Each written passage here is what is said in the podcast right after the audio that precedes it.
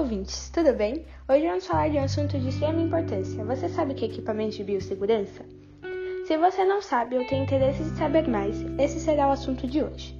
A programação de hoje vai ser a seguinte: primeiro vamos começar falando um pouco da história de biossegurança, depois teremos a presença ilustre das doutoras Chloe e Carol. Então, sem mais enrolação, vamos começar.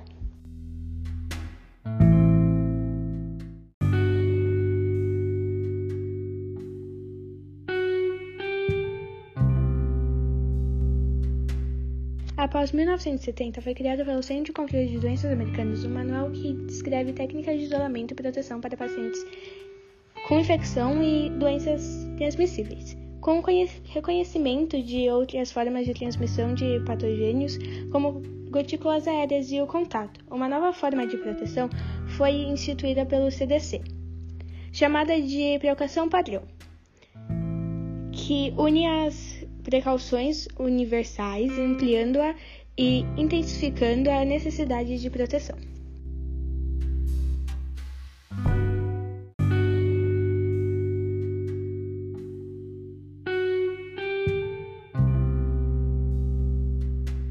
Equipamentos de proteção individual e equipamentos de proteção coletiva são utilizados como medida de segurança para minimizar ou eliminar a exposição principalmente aos agentes infecciosos, tóxicos, corrosivos, calor excessivo, fogo e outros perigos. Nas últimas décadas, intensificou a discussão sobre a segurança e proteção do trabalhador em seu ambiente de trabalho.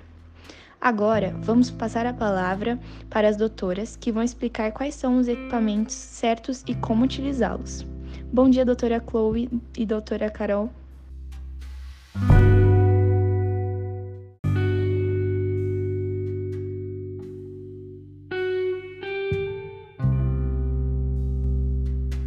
Bom dia, meninas. Isso mesmo.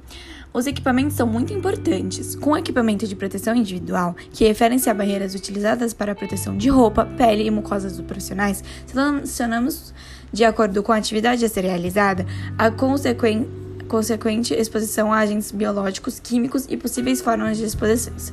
Por exemplo, a luva, que são confeccionadas de diferentes materiais, sendo utilizadas para a proteção das mãos e do pulso do dos profissionais, durante a realização de suas atividades ou procedimentos, de forma a reutilizar sua exposição a agente infectado as luvas devem ser utilizadas nos seguintes casos: sempre que houver riscos ou contatos diretos com sangue e fluidos corporais, membranas mucosas, lesões de pele e qualquer outro material potencialmente infectado. Sempre que houver contato com agentes químicos em sua forma sólida ou líquida. Ante a manipulação de pacientes colonizados ou infectados com patogênios transmitidos por contato. Durante o manuseamento de superfícies ou equipamentos de uso pessoal de pacientes potencialmente contaminados com agentes infectados. Já os aventais ou jalecos devem ser de manga longa, fechados no punho e proporcionar uma proteção efetiva para o corpo e membros contra os patogênios materiais biológicos e produtos químicos. Serão utilizados sempre que houver risco de contatos com secreções, excre excreções, sangue ou durante a limpeza de materiais contaminados bem como para manipular, manipular pacientes em precauções de contato e para manipular produtos químicos. Deve ser permitir a execução de atividades com conforto e segurança. E óculos de, de proteção e protetores faciais são utilizados em situações em que ocorre risco de exposição dos profissionais a respingos de sangue, secreções ou excreções durante a realização de sua atividade, ou mesmo manejo, de manejo e transporte de materiais contaminados. Para isso, devem permitir aquela, visibilidade periférica, bem como serem ajustáveis, permi permitindo segurança e conforto durante sua utilização. Mesmo os profissionais que utilizam óculos de grau ou lentes de contato não estão isento da utilização de tais protetores. Para a máscara cirúrgica, é necessária a proteção conjunta de óculos ou protetores faciais. Durante a realização de procedimentos assépticos para proteções do paciente contra a contaminação de agentes infecciosos presentes na mucosa nasal e oral do profissional de saúde.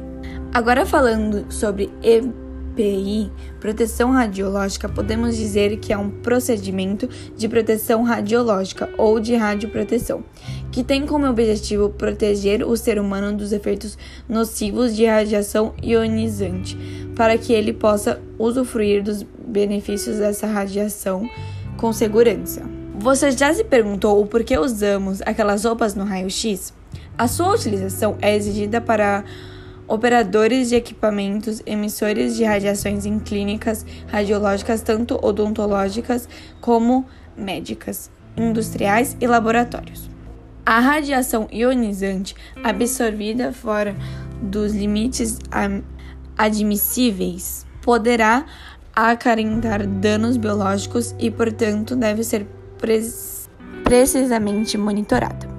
O 12 metros individuais é a maneira mais utilizada para detectar exposições em operadores, pois são compostas de pastilhas sensíveis à radiação ionizante e permitir avaliar se a dose de radiação está ou não abaixo dos níveis de restrições. De acordo com a legislação vigente, todo indivíduo que trabalha com a radiação ionizante deve usar durante a sua jornada de trabalho e enquanto permanecer em área controlada, 12 metros individuais de leitura indireta trocada mensalmente. Bom dia, gente. Eu sou a doutora Carol e eu vou dar continuidade na fala da doutora Chloe. Bom, temos EPC, que são os equipamentos de proteção coletiva autoclave. É um equipamento para esterilização de artigos que utilizam o vapor úmido sobre pressão para a destruição de todas as formas de microorganismos. O vapor gerado mantém-se sob pressão. É um método de esterilização que utiliza o calor úmido e a pressão. Na lavadora, a lavagem correta dos artigos hospitalares são pré-requisitos essencial para outras fases do processamento dos materiais. O processo de lavagem precede o processo de desinfectação e esterilização dos materiais e podem ser utilizadas por método manual ou automático.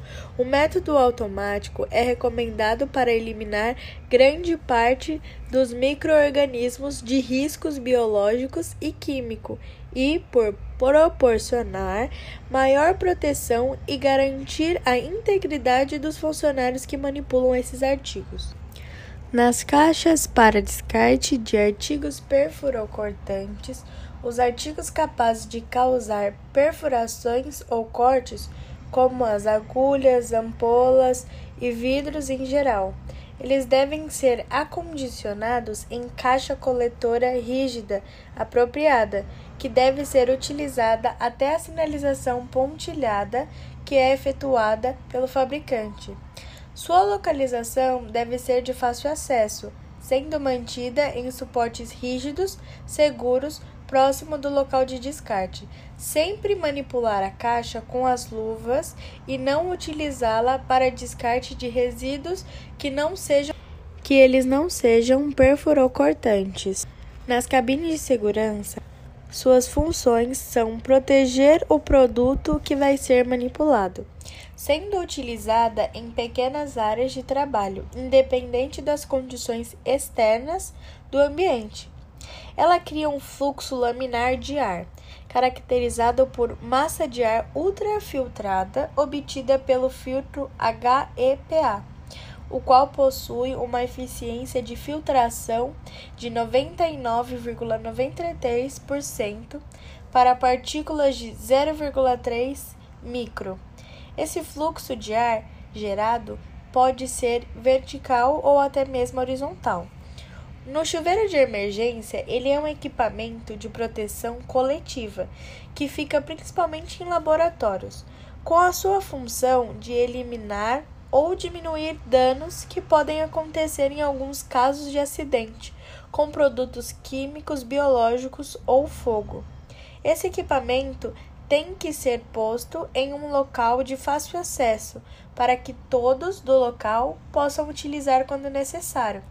Ele deve ter 30 centímetros de diâmetro com funcionamento por alavancas, que podem ser adicionadas pelas mãos, os cotovelos e joelhos, e tem que ter uma manutenção, uma limpeza e um cuidado para que ele esteja em ótimas condições quando for necessário o seu uso. E por último, nós temos os lava-olhos. Ele é um equipamento de proteção coletiva que fica presente principalmente em laboratórios também. São utilizados para a lavagem dos olhos em caso de respingo de produtos químicos ou biológicos. Eles devem permitir direcionamento do jato de água aos olhos, podendo ser acoplado ao chuveiro de emergência.